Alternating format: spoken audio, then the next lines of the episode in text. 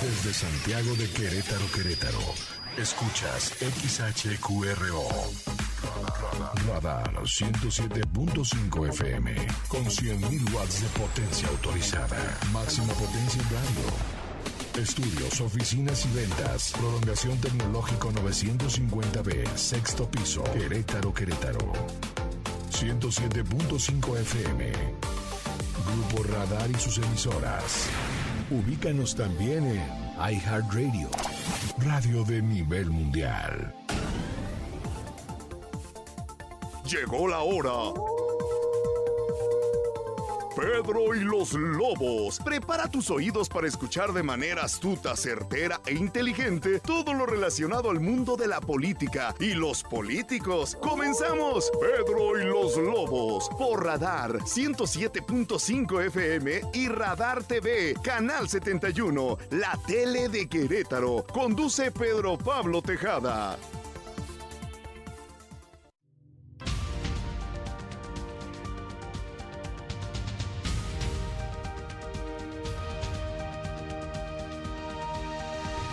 Buenas tardes, esto es Pedro y los Lobos, como todos los martes de 7 a 8 en el 107.5 de Radar News y en el canal 71 de TV, la TV de Querétaro. Hoy me acompaña, como muchos martes, mi querido amigo Mario León, director general del Lero de Querétaro. Mario. Gracias, Pedro. Qué bueno que estás por Gracias acá. por invitarnos de nuevo. Y también hoy tenemos el gusto de tener aquí en la cabina un reconocido abogado, Calixto de Santiago Silva, expresidente del Colegio de Litigantes, este, con una gran, gran carrera en, en la abogacía, ¿no, Calixto? Pedro, muy buenas tardes. Mario, buenas tardes. Hasta, hasta que se me hizo, pero sobre todo, gracias por la invitación. No sé si una gran carrera en la abogacía, al menos ya un poco De años. larga, y ya con eso me conformo, con esa consideración. Tengo 21, 21 años de abogado postulante. Eh, tengo ejercicio profesional desde el ve- 25 de julio del 2001 al día de hoy con cédula profesional. Muy bien. Empecé la facultad el 25 de julio de 1996 y tuve la oportunidad de empezar a trabajar también con abogados postulantes en ese entonces. Oye, ¿estudiaste en la UAC? En la Universidad Autónoma de Querétaro, orgullosamente de la UAC, aún en contra de algunos mandatos que ahora oportunamente me voy enterando que la rectora hace unos momentos hace un, un no cumplimiento, una sentencia de amparo en razón al mandato que dio un juez federal, en razón a un chavo de biología que sobre, al- sobre alguna manifestación que hizo y que hay una consecuencia legal de un amparo para que le tomaran protesta como veterinario. A que no llegaron a su acto, ¿verdad? O sea, a su... Cuatro profesores universitarios no llegaron al acto académico para tomarle protesta.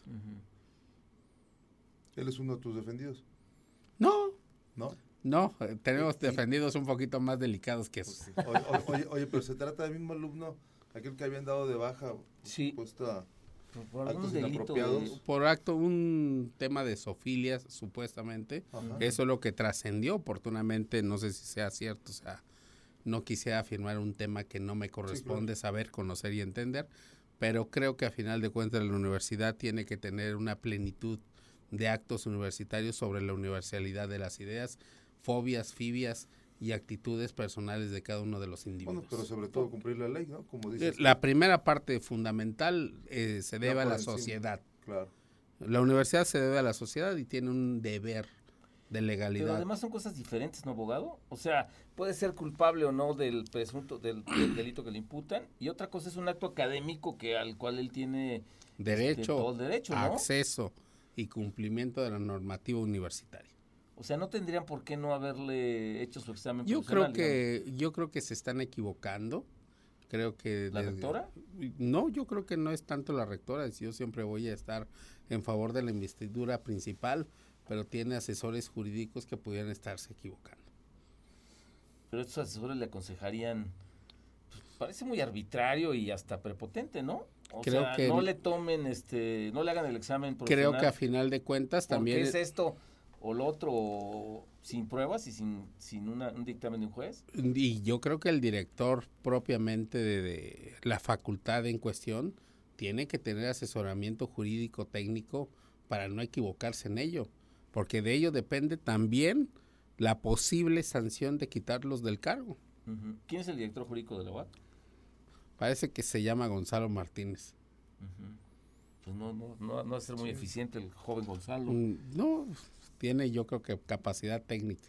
Sí, sí, bastante, bastante, bastante historia tiene Gonzalo, ¿no? La última, su último cargo fue coordinador de campaña de Morena a la gubernatura. ¿Cómo crees? Así es. Sí, ¿verdad? Es el anterior. sí, Entonces sí, es es el anterior morenista, cargo. de. Mira, universidad ya, ya está muy morena, ¿no? y yo creo que no solamente es un tema Y de estará. Y Yo creo que no es un tema de Morena, yo creo que es un tema de legalidad y no es un tema político, es Sí, de un tema justicia. Es un tema de una determinación de un órgano jurisdiccional federal. Sí, Y- pe- pe- pero, pero bueno, el, el- el historial político también de- del asesor jurídico, creo que también este ¿Influye? pues, pues, pues, pues cubre el perfil, ¿no? O sea, es el comportamiento clásico de, de, de- de la izquierda, de la de Pero de- morena. de Lo vemos todos los días, todos los días están metidos en la un ley, tema. porque el, digo, el cuate parece que quería ejercer su acto académico y, y se negaron. Se amparó y el juez dijo, lo tienen, lo, lo tienen Lo que hacer". tienen que realizar. Y en esa consideración, eh, regresando al tema de Gonzalo Martínez, un excelente abogado, a mí me dio clase en la facultad, él fue director jurídico de una empresa muy importante en Querétaro, posteriormente se convierte en asesor y director jurídico de Roberto Loyola y después de la magistrada, ex magistrada en funciones Celia Maya, que después se convierte en candidata de Morena a la presidencia, perdón, A la gobernatura. a la gobernatura y creo que a final de cuentas, bueno, es un vaivén político de Sí. diestra y siniestra, porque a final de cuentas, pues podemos ver, Sí, porque él fue el apoderado de- de- del municipio de Querétaro durante todo el trienio de Roberto Loyola, ¿no? sí, y en ese sentido creo que a final de cuentas creo que conoce bien la ley, porque aparte es maestro en amparo en la universidad, y si estamos preparando a nuestros muchachos al no cumplimiento de la ley de amparo y al no cumplimiento de una no de amparo, que fue una equivocación, un no, olvido. a, a mí no me cabe en la cabeza ningún tema de equivocaciones o faltas. Creo que a final de cuentas los maestros universitarios, hay un tuit muy correcto del ex director de la Facultad de Derecho, Agustín Alcocer, y refiere oportunamente lo que yo también me sumo. La universidad tiene como finalidad el principio humanista de la universalidad de las ideas pero a, sus propios allegados, a sus propios círculos, a sus propios educandos, no puedes hacer una chicanada jurídica para no cumplir una sentencia de amparo. Porque como decía Mario, o sea, este, este, este director jurídico de la universidad con, con tal preparación, bueno, tú mismo la constatas, fue tu maestro, este, no es una falta de conocimiento, como decía Mario, o sea, no entonces, es un olvido, pues, no es accidental. o sea, es, es un- es una orden, es este... Es una orden y aparte hay más maestros en la, facu- en la universidad que son maestros constitucionalistas. Ha habido excelentes constitucionalistas. Podemos hablar del doctor Enrique Burgos García, el doctor Mariano Palacios Alcocer, los exministros de la Corte. La, a final de cuentas, creo que hay una equivocación de fondo por ser un tema político. Y, y ese es precisamente algo que me has convocado hoy, Pedro. Eh, creo que los temas políticos no se pueden mezclar con los temas de fondo de seguridad, ni los temas de fondo de sentido de justicia diaria, entendiendo la justicia diaria a la justicia que le das por un contrato mercantil, por un contrato civil, por un asunto laboral, porque a final de cuentas la sociedad en general en su plano básico se empieza a molestar con las esferas del poder, sea el partido político que sea. Cuando, cuando el poder obstruye el- su, su día a día, ¿no? Así es. Y en ese sentido, creo que el Estado de Querétaro hace unos momentos estaba sentado con un excelente amigo abogado, que estamos arreglando un tema jurídico. Y algo que comentábamos en la mesa es por qué Querétaro está trascendiendo a nivel nacional. Para bien o para mal. Para bien en el sentido de que no se toman en consideración, perdón, actos de corrupción como en otros en otros entidades. perdón, en otras entidades. Pero tenemos un problema. El Poder Judicial del Estado no tiene los recursos financieros suficientes y necesarios para poder hacer eh, frente a la carga de 1.324.000 habitantes que existen en Querétaro. ¿Y tú crees que sí tiene también la disposición y las ganas de hacerlo? ¿El Poder Judicial del Estado? En términos presupuestales no tiene esos recursos, pero yo tampoco les veo una, una determinación del Poder Judicial de pelear por esos recursos o por, o por esas posibilidad, esa posibilidad de, de, acabar con los rezagos que se han acumulado durante décadas. Y, y no se han, no, eh, no solamente y perdón que te lo y lo voy a secundar tu posicionamiento, Mario. Eh, no solamente es en razón a la, magistrada presidenta, que me merece todo mi respeto. Pero también quien estuvo Pero también quien estuvo Muchos que estuvieron antes. O sea, creo que a final de cuentas sí necesitamos nosotros como postulantes, también en nuestro momento levantamos el, la voz, tan solo en algún momento que yo manifesté, el tema del cambio del juzgado de distrito que se quería pretender presentar en la zona del centro histórico para materia penal. Claro. Querían incrustar en el... En implicaba llevar a los detenidos, a, los, a los presos, a los internos, al centro. centro. Pero son temas de delitos federales. Sí, si no, no son este... En esa consideración lo que tenemos... Es un tema de seguridad del día a día. es un tema de seguridad del día a día en una plaza pública de las más, de las más transitadas. Este, riesgo ante mucha gente, ¿no? Y aparte los protocolos de seguridad se echó para atrás hace varios años. Eso. Eh, eso tiene aproximadamente siete años que se echó para atrás. Y en ese momento, en razón a lo que exigimos a nivel federal y que estaba en el Consejo de la Judicatura Federal un gran amigo de Querétaro, que es hoy eh, magistrado aquí en la entidad, el magistrado Tafoya a nivel federal, nos dio oportunidad de la entrada y se crearon los juzgados federales en materia penal en el cerezo de, la, de Querétaro, a un lado. ¿Esto qué significa? Pues eso es lo que tenemos que buscar.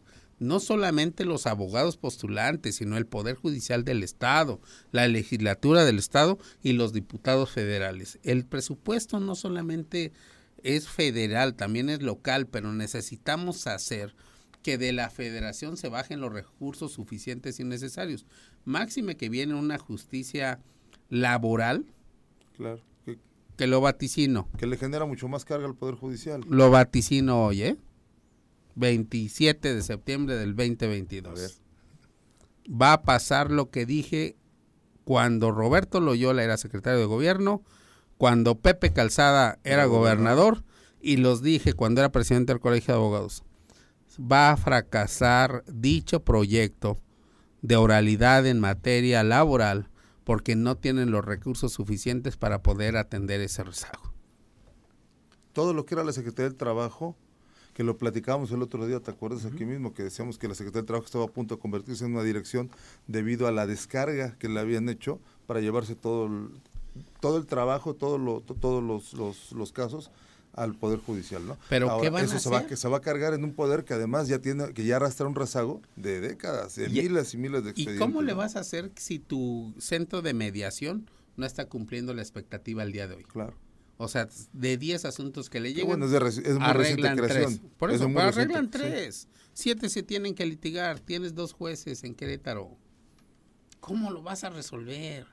Es imposible. Bueno, ahora tú, tú sí ves disposición del actual presidente del tribunal y de, del tribunal mismo. ¿Ves disposición para tener ese protagonismo y de veras echarle esas ganas para acabar y, solucionar? Y además, y además buscar el presupuesto para solucionarlo. Mira, el, el primer gran paso que creo yo convencido en ese sentido, que yo siempre he señalado que es necesario y urgente, un edificio único. Lo que, se, anunció para Centro Sur, ¿no? Un edificio único, no sé por qué en Centro Sur, pero qué bonito que sea en Centro Sur. Un edificio único exactamente para todos los para todo el poder judicial. ¿Por qué? Porque vas a tener a magistrados, claro. vas a tener a los jueces, se agiliza vas a tener al Consejo de la Judicatura y vas a poder tomar decisiones la, la, judicial de la todos a la mano. Que están ahí en Niños Héroes todos ahí todos juntitos, ¿no? Todos a la mano. Esa misma consideración, si te llevas también a los asuntos laborales, vas a tener una mejor posibilidad de toma de decisión y de poderle resolver a la ciudadanía. La ciudadanía tiende, tiende a tener que un asunto jurídico de cobra de un pagaré de 20 mil pesos, se lo quieren quiere que se lo paguen pasado mañana si ya presentaron una demanda. tenemos una adolescencia oportuna de oficiales, secretarios ejecutores, es decir, de actuarios. La ciudad ya está, nada más imagínense, tenemos una hora para poder ejecutar una cita de embargo. Díganme, ¿quién puede hacer 30 El embargo completo en una hora. Así es. Es imposible. ¿Y a qué se debe? ¿A la falta de personal? Es falta de personal. Y Falta de presupuesto, ¿no? Paso, falta de presupuesto. El 80% del presupuesto Sueldos. del Poder Judicial se va a los sueldos. Necesitamos ampliar ese, Claro. ese, ese, ese canon de sueldos, necesitamos tener mayor número de equipamiento, necesitamos tener y caminar siempre al tema de la conciliación entre los juicios. Oye, abogado, yo, yo, yo, yo insisto, no sé si estés de acuerdo en eso, esa, más bien esa es la pregunta. Es, si, si, si realmente tendrá esa- la capacidad, y, y- y- e insisto, que busque el protagonismo del mismo Poder Judicial para, para terminarlo. Porque la verdad que, que- que requiere mucho protagonismo es ese, ese poder para reclamar lo que necesita y poder cumplir Te a la voy, te- ciudadanía. te voy a referir como luego me pongo de intolerante en una audiencia, en una audiencia jurídica. Y me No, vas pero ustedes vol- los abogados no son así. Pero usted me está refiriendo por tercera ocasión, contésteme lo que se le pregunta. Y entonces, en ese sentido, creo que en el, en el, la contestación está muy clara. Perdón. En el último informe que realizó la, su primer informe que realizó la magistrada, refirió algo muy claro. Exigió un presupuesto mayor manifestó cuáles son las adolescencias y los puntos sobre las IES que necesita el presupuesto. El presupuesto se necesita hacer una reagrupación de lo que necesita y necesitamos generar una justicia cotidiana más rápida, más Y- y ágil y, se le más da la prioridad, que se, también se le dé la prioridad. a ese A ver, la justicia cotidiana es un tema de gobernabilidad. Claro. Desgraciadamente no lo han visto los Y anteriores ahí entra lo laboral. ¿no? Muy. Así Oigan, vamos a una pausa, está muy interesante. Estamos hablando con Calixto de Santiago Silva, abogado litigante. Yo soy Pedro Pablo Tejada y me acompaña Mario León. Estamos en Pedro y los Lobos, regresamos luego de una pausa.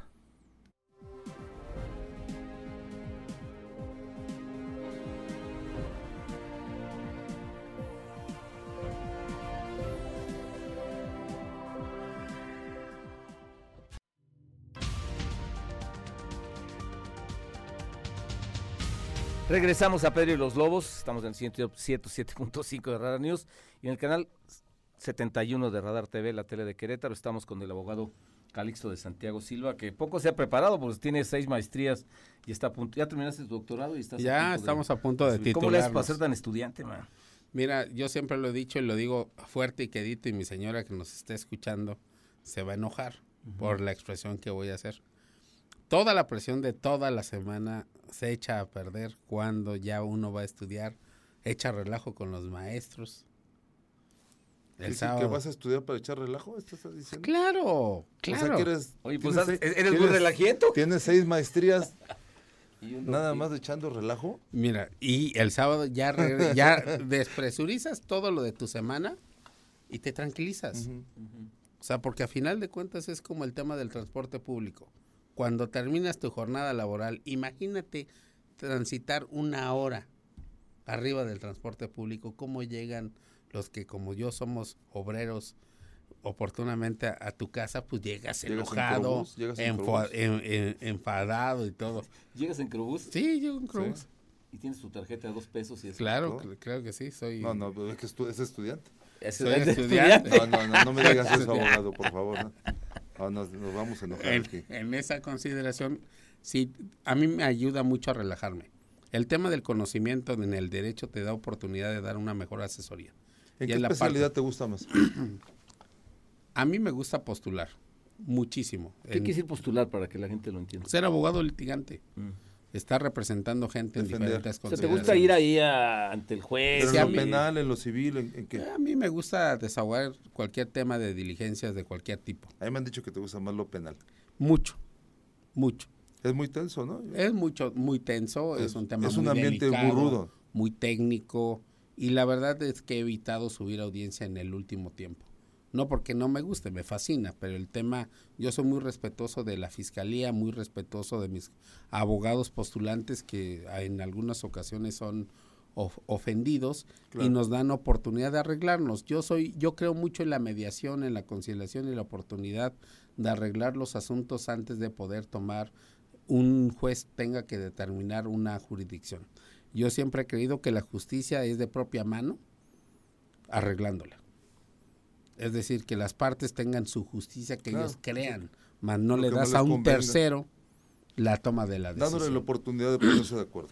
Sí, yo siempre he creído que la gente se debe de poner de acuerdo. Aún la otra vez me referían que si me podría sentar con cualquier persona a negociar, claro, hasta con el diablo. ¿Por qué no? Bueno, ok. Yo podría darte algunos nombres eh, que no creo que, te acepten. Con todos. el que ellos no me aceptan. pero porque, yo sí. Porque además tienes una historia partidista que, bueno, es, es, otro ámbito, pero en la historia partidista sí tienes también, eres, de un bando. en el PRI o, o sea, ¿Eras priista? Sí, yo participé en el Revolucionario Institucional, fue candidato a diputado local en el año 2006, el licenciado Jesús Rodríguez Hernández, un excelente priista, uno, un destacado cuadro priista, doctor en, doctor en Derecho Constitucional y de las formas antiguas del, de la política. Y notario, ¿no? Y fue notario, ahora ya está oportunamente en otro tipo de negocios y es eh, nos dio la oportunidad de participar en el partido. Posteriormente hemos defendido a morenistas, a panistas, a priistas, a perredistas. pero nunca has dejado de ser priista. Eh, yo creo mucho en los postulados de Reyes Heroles como parte fundamental de la política y del ejercicio político. Desgraciadamente la política ahora se ha desdicho por los propios políticos. Es decir, ya no hay carreras políticas de largo alcance, ya no hay carreras ni ideología, ni ideología que pudiera participar, porque si lees a Reyes Heroles, a Moya Palencia, lees al propio, en algunos libros, y voy a citar a mi amigo el doctor Marco Antonio León Hernández, pues hay otra consideración. Yo un regidor, si nos está escuchando, de corregidora, fue presidente del tema Reyes Heroles. Y le dije, oye, dime tres libros de el maestro Reyes Heroles. Estás hablando de Héctor González Flores. El buen amigo, el plátano. En ese sentido, pues no me supo decir. ¿Así le dices? Sí, claro. ¿Por qué? Por, amigo. qué le dicen el plátano? No tengo la menor idea. Pero en esa consideración, no me lo supo decir.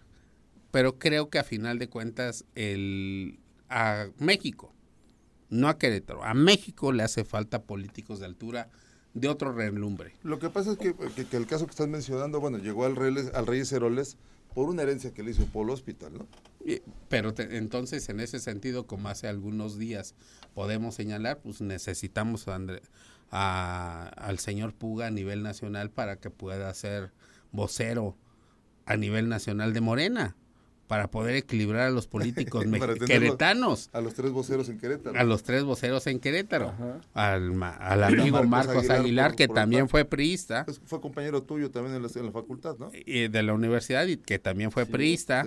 A Polo Hospital, al maestro eh, Ángel Valderas Puga, que fue profesor universitario y también profesor del TEC, del TEC regional, un excelente matemático, un excelente catedrático, pero sobre todo un excelente operador político. Oye, esas vocerías parece como quedarte ahí sentado en una silla a ver qué te toca al final, ¿no? O como que a la espera de a ver qué me dan al final, ¿no? Porque Marcos Aguilar, con muchísimo respeto, no me parece que ha sido el mejor alcalde. Es más, me parece que ha sido uno de los peorcitos alcaldes de la ciudad. Pero como vocero yo creo que sí es competente. Es muy, yo creo que sí es muy hábil en el debate, en la argumentación. A mí sí me hace que aquí lo menos que respetó fue la libertad. Bueno, o sea, yo creo que como presidente municipal, pues sí, sí se ganó muy mala fama. Este, pero sí sabe comunicar. Sí, claro. Marcos Aguilar sabe comunicar. Tengo, mis dudas. menos de que este, y Polo Hospital, ¿eh? tengo mis dudas. Y creo que Polo Hospital es un excelente ejemplo de lo que pudiera hacer el Partido Revolucionario Institucional con un cuadro fresco, diferente, nuevo. Pero, desgraciadamente para mí. Está solo. Está solo. Sí, está solo. Sí, digo, Polo, la verdad, sí es un buen elemento. Oye, pero ya que entramos un poquito a la política y dejamos, tomamos distancia del asunto de la justicia y de la ley, ¿te parece, o sea, qué opinas de un, de, de un representante, de un líder este partidista como Alito Moreno, con esa con esa cola tan grande, este... Fíjate la diferencia, te voy a citar una diferencia grave, grave, muy grave. Podemos ver el tan solo la decencia, la forma de conducirse de un caballero, ex llamado ex diputado local, presidente municipal, eh, ex senador, ex gobernador, después otra vez senador y posteriormente procurador general de la República. Murillo Cara. Cuando lo detienen. Hoy preso. Hoy preso. el aplomo con que recibe. El aplomo con lo que lo recibe, la forma de conducirse, pero sobre todo conducirse, decirle a quien con mayor eh, ¿cómo pudiera, eh, perdón, ayúdenme a expresarme de esa manera, con mayor vergüenza lo estaba deteniendo. Sí, claro, el Ministerio Público. El fiscal y, el, y sus policías investigadores.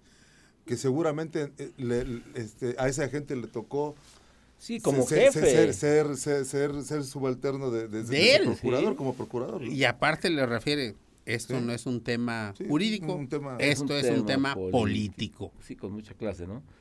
pero con una clase. ¿Pero por qué sacas el tema de Murillo Caram? Por una simple... En relación con Alito. Porque la negociación de que hizo Alito, porque es una negociación jurídica de un tema político. Y no debemos, a saber, ya no podemos ser tan intransparentes en ese tema jurídico político del tema de la Guardia Nacional.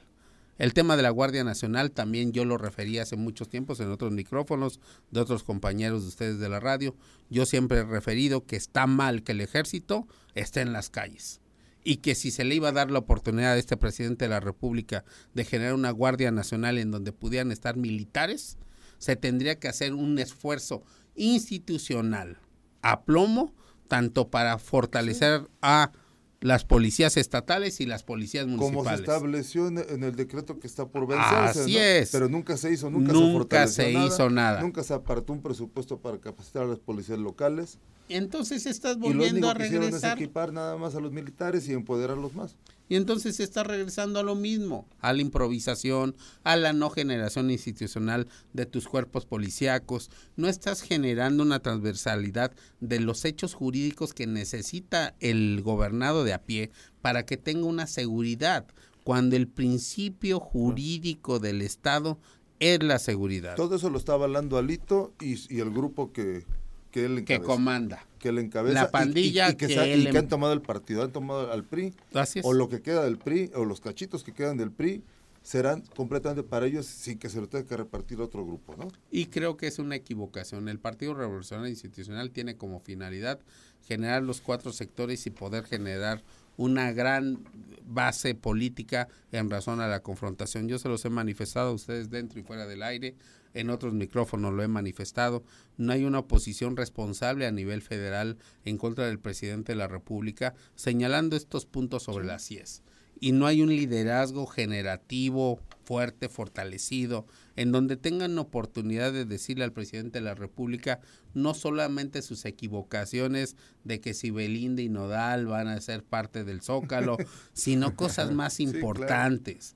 El, el país ya no puede trascender estos años a lo que sigue porque a final de cuentas van a patear el bote y el próximo sexenio vamos a tener un problema grave, no solamente de seguridad, sino también financiero. Que no, que no se va a resolver con ninguna mañanera, ni con, ni con ni con nada, ni, con, ni, con, el grupo firme en el Zócalo. Así es. Y eso es complicado para el país, un país que ya había buscado una estabilidad, no teníamos crisis financieras tan importantes. Por eso Querétaro es bollante, porque tenemos una... Qué bueno, la crisis actual no nos está pegando tan fuerte como en otros lados, ¿no? Pero a final de cuentas es por lo que se están acabando las reservas. Es un tema que tiene una defensa estructural México todavía. Así es, pero nosotros tenemos que voltear a ver lo que está pasando en otros estados. A mí pueden, me pueden criticar y me van a criticar también ustedes como algunos otros me han criticado. Pero a final de cuentas creo que en Querétaro... Qué prejuicioso eres. Pero a final de cuentas creo que en Querétaro se han hecho bien las cosas en el tema de seguridad hacia el futuro. O sea, hay un tema de una academia de policía, hay un tema de generación de policías no de élite, pero de policías de carrera. Se está se respeta al policía en Querétaro en algunas zonas, en otras tenemos que fortalecer los los eh, lazos que se unen. Está ausente también en muchas, ¿no? También está, ausente y, bueno, afortunadamente no ha pasado nada grave, pero y tenemos áreas de oportunidad para generar lo que se tenga que generar.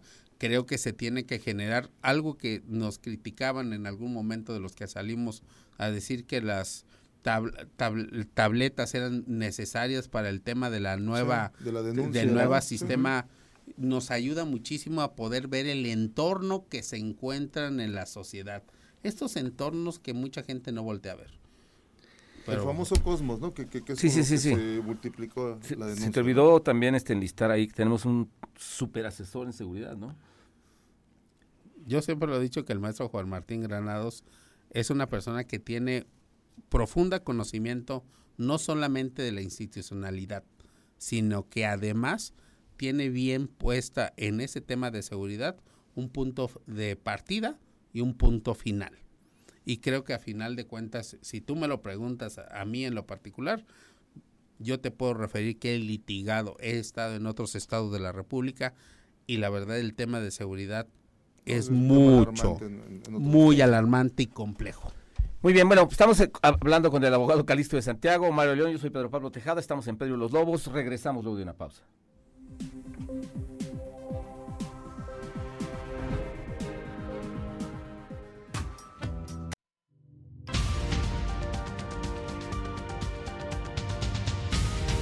Regresamos a Pedro y los Lobos, estamos en el 107.5 de Radar News, News y en el canal 71, la TV de Querétaro, con el abogado Calixto de Santiago Silva.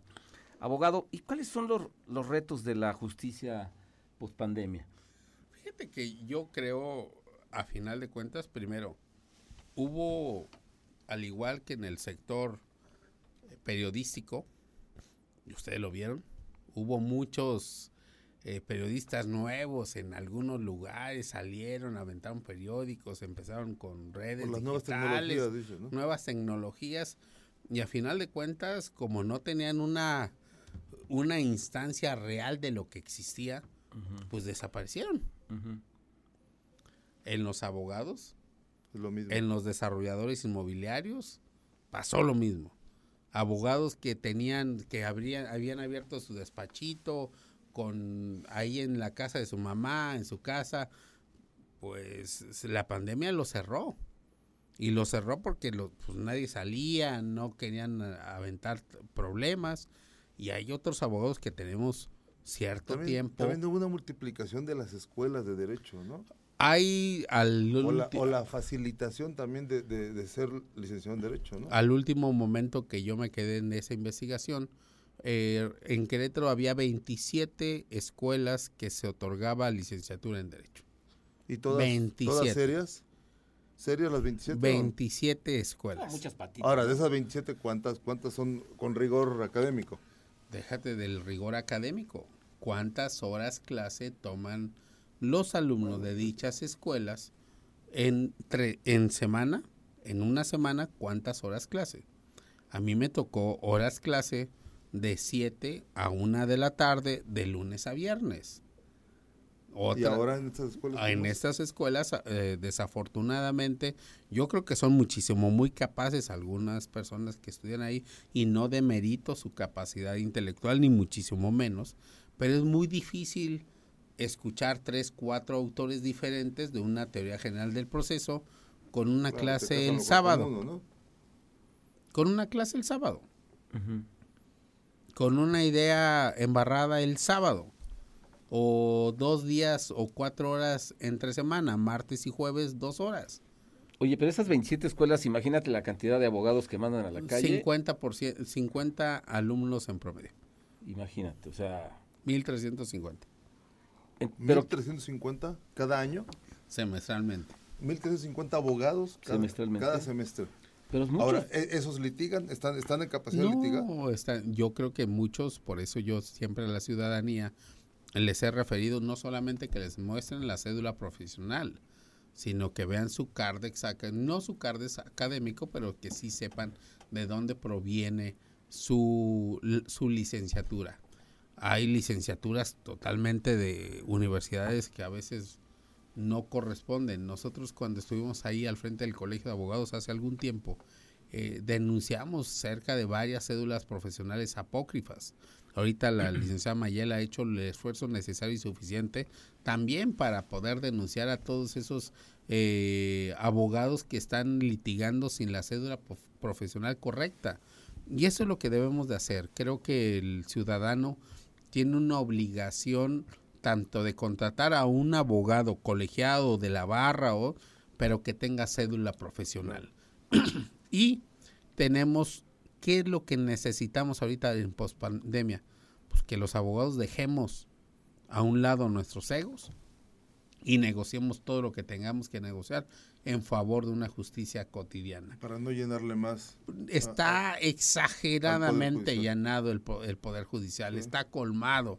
Está, y que los jueces a su vez, ahorita platicaba con una amiga proyectista, que, lo, que los jueces se sumen a este tema, a ese ritmo, a ese ritmo de obligar a las partes a negociar cuestiones que luego pueden ser hasta banales, de que el color es negro y el color es blanco y que el niño no se va contigo porque me sacaste la lengua y sentarlos a tener una justicia y un comportamiento más adecuado.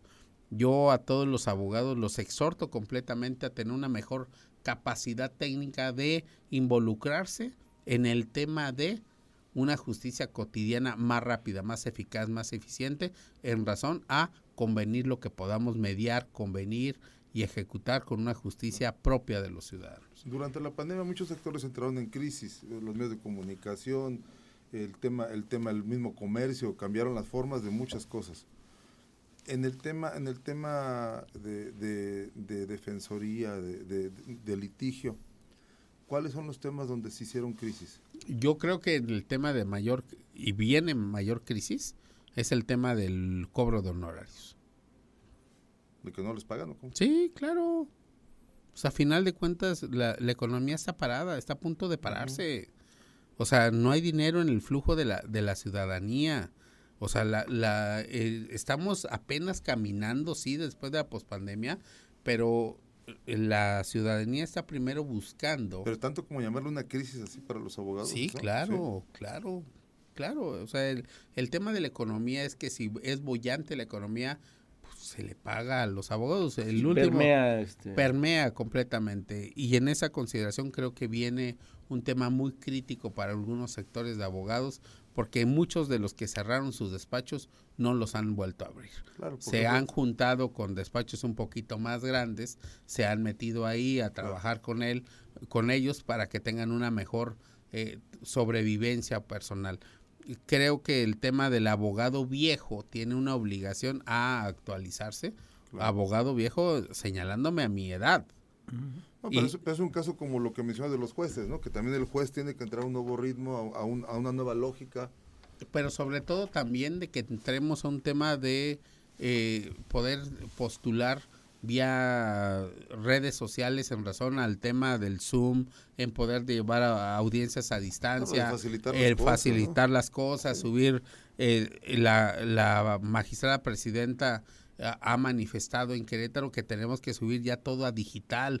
Creo que nos convendría muchísimo que manifestáramos todo en digital, estuviéramos en una posición más digital de todas las actuaciones y, y sobre todo poder encriptar oportunamente con firmas electrónicas lo que podemos hacer vía remota. ¿Y qué tan lejos están de eso? O sea, si hay una gran distancia. Nada, nada. Es que ya tenemos una firma electrónica, ya tenemos documentos electrónicos, ya tenemos nada más que caminar. El tema es que cómo le vas a decir a un abogado que utiliza una, una computadora 486, una, una Lentium, una Lentium y no tiene una impresora ni siquiera tiene una impresora que de punto todavía, ¿no? De puntos, o sea, ya no existe. sí existe. De verdad existe, Mario. Y a mí me sorprende completamente. Es que eso nos lleva al, a la primera parte del programa, que, que es lo que yo te comentaba, abogado.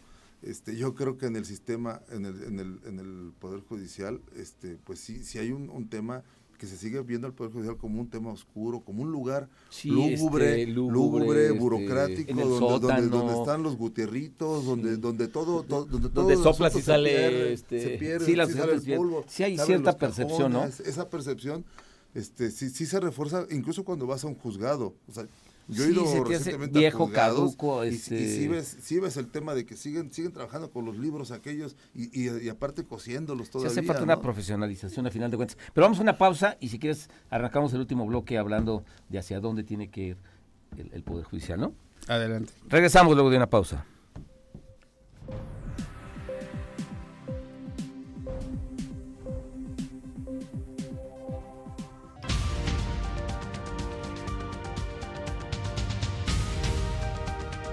Regresamos a la última parte de Pedro y los Lobos. Estamos con el abogado Calixto Santiago. Hoy estabas hablando, y Mario León, desde luego, este, estabas hablando un poco de esta de este retraso este, que significa la falta de modernización de, de- de la justicia, a final de cuentas, y hablaba Mario de estas... Este, De los hasta- libros que todavía cosen. Sí, de los libros que cosen, de todavía está De- como... todavía y- y, decíamos que llegas a un juzgado y, y te da la sensación como que... Todavía está la famosa libreta, por Sí, ejemplo, como- el tema de las como que entras al pensiones. pasado, ¿no? Y que todo se va a tardar muchísimo y que lo único que va a ganar es el abogado, que todo se va a tardar. No es el caso, digo, algunos... Todavía ves la fila de, de- de mamás, todavía en, los- en el juzgado, ahí para firmar en la libreta, para recibir O la los pensión, viernes todo o ese los tema, días de ¿no? Sí. quincena. Y la verdad es muy lamentable, ¿no? Sí. Creo que tenemos un sistema financiero ya muy importante en donde pudiéramos evolucionar completamente al tema de pago de pensiones alimenticias vía en línea directamente, en donde los juzgados pudieran tener la oportunidad oportunamente que Sí, una se- descarga en una tarjeta, ¿no? Al- algo eh, sin y que creo tenga que que ir la señora al, al juzgado o, el- o incluso el papá en algunos casos. Así ¿no? es, debe, yo creo que debemos de evolucionar en esos sentidos. Eh, han- se, han hecho esfuerzos, eh, se han hecho esfuerzos importantes. Fíjate que antes de que terminara el sexenio pasado se, fe- se realizó una modernización del registro público de la propiedad y en donde se generaron el tema de la firma electrónica a nivel estatal. Creo que esa adecuación de la firma electrónica nos puede servir incluso también para el tema de los juzgados eh, civiles, fe- familiares, mercantiles, en donde con ese, con el señalamiento de la firma electrónica subas a postular oportunamente en materia Claro. civil, mercantil y familiar, y en donde oportunamente sea totalmente digital. Necesitamos caminar al tema digital, porque aparte le quitas el embrollo jurídico de y la, la, ligeras el gasto también al, al el poder, gasto ¿no? a la El autoridad, tiempo. A tus clientes, ya no le tienes que pedir para las copias, ya solamente es una Y memoria. las famosas copias de los Las abogados. famosas copias de para algunos empezar, abogados. Para empezar, todo caso, copias, 10 mil para las copias, 5 Están mil para las las copias. copias. el, el tema mercantil de, de esa consideración pues se convierte en una simple CD o una Sí. oportunamente en un tema de una memoria USB. Una USB, sí. y más que suficiente, pero a final de cuentas tendríamos que evolucionar en razón a la disposición que dice el Código de Procedimientos Civiles, tanto federal como local. Y hace un mes vino el presidente de la Comisión de Justicia, Felifer Macías, convocó a diferentes personas para el tema del Código Único de Procedimientos Civiles.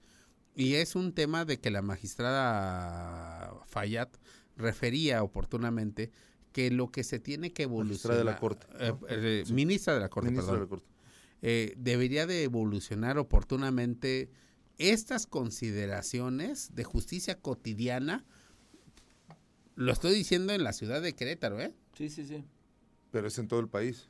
Pero debemos de evolucionarla a todo el país, pero sobre todo a los que sí podemos acceder a eso, de las tecnologías. Porque me va a decir una parte del auditorio, oye, pero aquí no tengo ni internet. comunidad, sí, sí.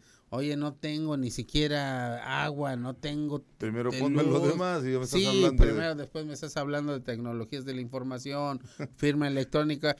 Tenemos que disponer de un poder judicial que pueda atender todas las necesidades, pero Sí, que sobre todo que nosotros los abogados hagamos un esfuerzo económico, un esfuerzo táctico, un esfuerzo eh, benigno de fo- actualización de también, actualización de capacitación, ¿no? para poder utilizar todas las tecnologías de la información. Oye, nos queda un minuto. Nada más, este, eh, a ver si, si podemos terminar. ¿Qué opinas del, del- del respeto de los poderes este, y la impartición de justicia? Hablemos de a nivel nacional. A nivel nacional no hay respeto a los poderes. Si me así en menos de en 10 segundos te lo dije. El presidente de la República es un sol que ilumina, plantea y dice quién está en las obscuridades y quién está a Perdona, justicia. Y creo que a final de cuentas le está haciendo mucho daño a las instituciones de nuestro país. No lo he dicho en esos micrófonos, lo he dicho en todos los micrófonos que lo han manifestado. El presidente de la República, desde antes, yo lo he manifestado, nunca iba a respetar a las instituciones. Y creo que a final de cuentas, aun cuando es mi presidente de la República, porque soy una persona institucional, creo que a final de cuentas este presidente se le ha olvidado su mandato constitucional que hizo saber cuando protestó. El respetar a la constitución pese a todas las consecuencias jurídicas y legales que a él le corresponden. Pues sí, parece que este esa mañanera es como el juez que imparte justicia capricho, ¿no? Y sobre todo, eh, lo peor del, del tema es que sin asesoramiento técnico justificativo de lo que está haciendo. Pues sí, eso es lo más grave. Así es. Oye, pues muchas gracias, abogado Calixto. Este, Gracias por estar aquí, gracias Mario por A ver si se repite con, el invitado porque quedaron muchos temas, ¿no? Vamos a, vamos a vamos a dar una segunda parte, ¿te parece? Cuando ustedes indiquen, la verdad es que me siento satisfecho estar con amigos y sobre todo espero no haber decepcionado al auditorio. No, hombre, al contrario. Muchas gracias. Yo soy Pedro Pablo Tejada, agradezco en la producción a David Castellanos, Ángel Sánchez, El Chino y Mauricio González. Nos vemos el próximo martes. Esto es Pedro y los Lobos. Gracias.